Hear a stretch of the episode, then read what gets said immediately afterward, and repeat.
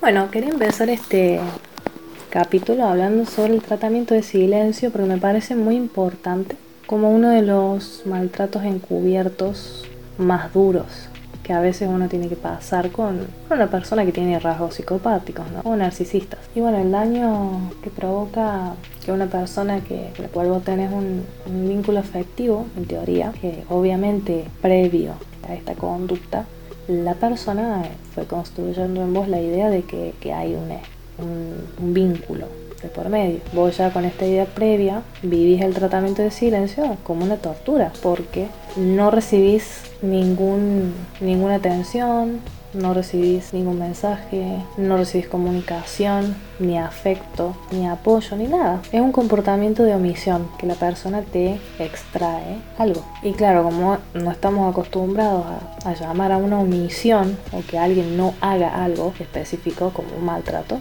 lo que tendemos a hacer cuando nos pasa esto es justificarlo diciendo que bueno, quizás el rasgo de carácter de él, que está ocupado, que bueno, no tiene por qué estar pendiente del teléfono, o que no tiene por qué estar pendiente de vos, que tiene también su vida. Y está muy bien pensar así porque como personas sanas o equilibradas tenemos que tener en cuenta que la otra persona, que los demás tienen una vida, ¿no? O sea, no pueden estar pendientes de uno. Pero esto no se trata de eso, sino que se trata de una persona que deliberadamente genera un vacío. Un vacío que tu mente empieza a querer rellenar con explicaciones que esa persona no te va a dar. El comportamiento por omisión, que implica una ley de hielo, es ese. Es la tortura mental de no saber qué pasa qué pasó, qué hiciste mal, por qué está enojado o enojada, por qué, está tan tan distante, ¿no? tan, tan cortante. Y obviamente se pretende que vos sientas que el problema sos vos, que la culpa la tenés vos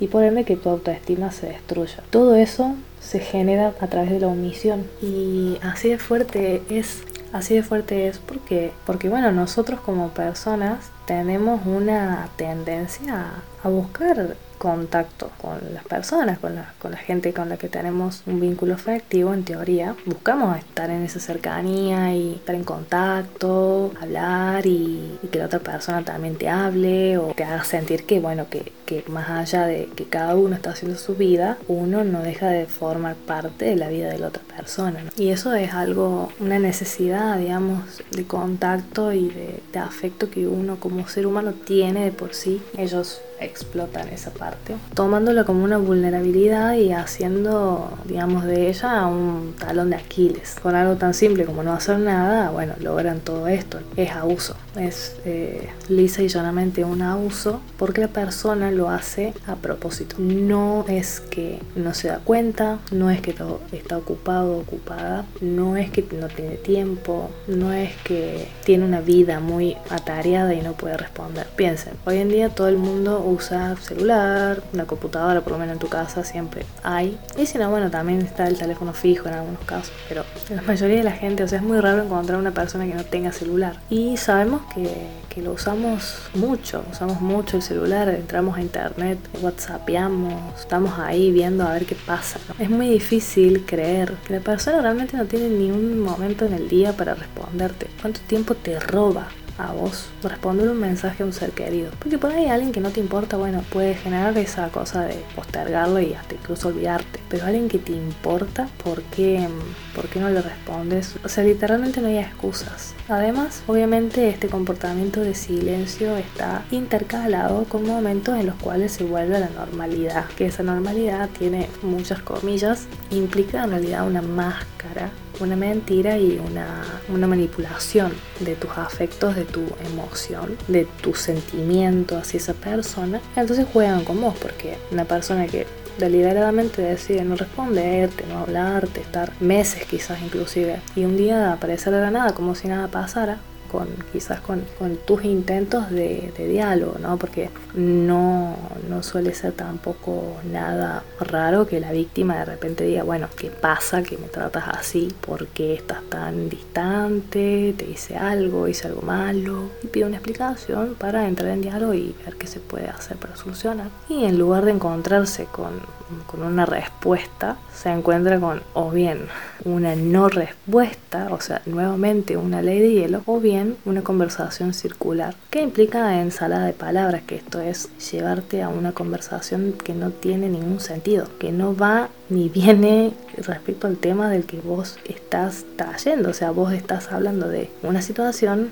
que querés solucionar, que está ahí presente, que, que esa persona se está comportando así y esta persona en vez de centrarse y responder eso, empieza a traer otros temas, otras cuestiones que no vienen al caso. Todo esto en una conversación en la cual a vos te van llevando a cansarte. La energía se te agote y que digas, bueno, ¿sabes qué? Eh, déjalo ahí, en el mejor de los casos, ¿no? Eh, listo, no sé, terminas realmente dejando todo en la nada misma y obviamente eso se va a volver a repetir porque el, el, ciclo del abuso se repite de nuevo una y otra vez. Lo que hay que entender es que por más que sea silencioso, el maltrato es maltrato y que en el caso del, del abuso que es encubierto, por ejemplo este tipo de abuso por omisión, lo importante acá es escuchar tu cuerpo, escuchar tu, tus sensaciones de, de, malestar, la sensación que tenés cuando ves que escribiste un mensaje a la persona que supuestamente tiene un vínculo afectivo y te dejó en visto o directamente ni abrió el mensaje. Mandas un audio y está en azul y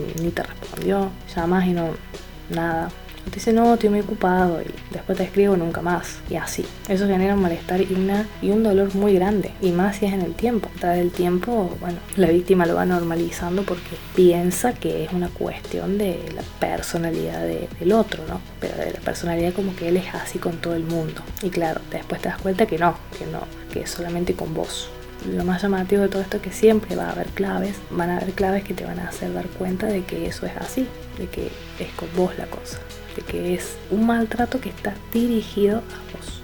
Así que bueno, yo quería simplemente introducirlos un poco a este tema porque, bueno, la disonancia cognitiva es algo muy difícil de superar, ya lo sabemos. Obviamente, entre más encubierto es el maltrato, más devastador es y más eh, complicado es de, de revertir todas las consecuencias. Pero yo creo que en el maltrato encubierto lo más importante es escuchar tu propio cuerpo y escuchar lo que vos estás sintiendo más allá de tu cabeza, porque tu cabeza siempre va a justificar todo, siempre va a tender a racionalizar todo y porque justamente está queriendo equilibrar la disonancia cognitiva, entonces hay que tener mucho cuidado con eso y escuchar más el cuerpo y lo mal que te sentís y listo. Con eso basta para decir, no, esto es abuso, esto es maltrato antes de la información uno ni sabía que eso se llamaba así. Quizás le simplemente le decías que te ignoraba, ¿no? Pero, pero sí es maltrato y tiene un nombre y, y, no hay que permitirlo. Si una persona que dice ser, que dice quererte, te hace esto, créeme que es suficiente para que te des cuenta que sus palabras no tienen ningún peso, que lo que realmente importa es lo que ellos hacen. El maltrato encubierto no es cariño para nada, no es amor, es negligencia y es abuso, es jugar con la mente y las emociones de una, persona a quien seduciste previamente para, para lograr el vínculo y ahora estás deliberadamente maltratando, así que es eso.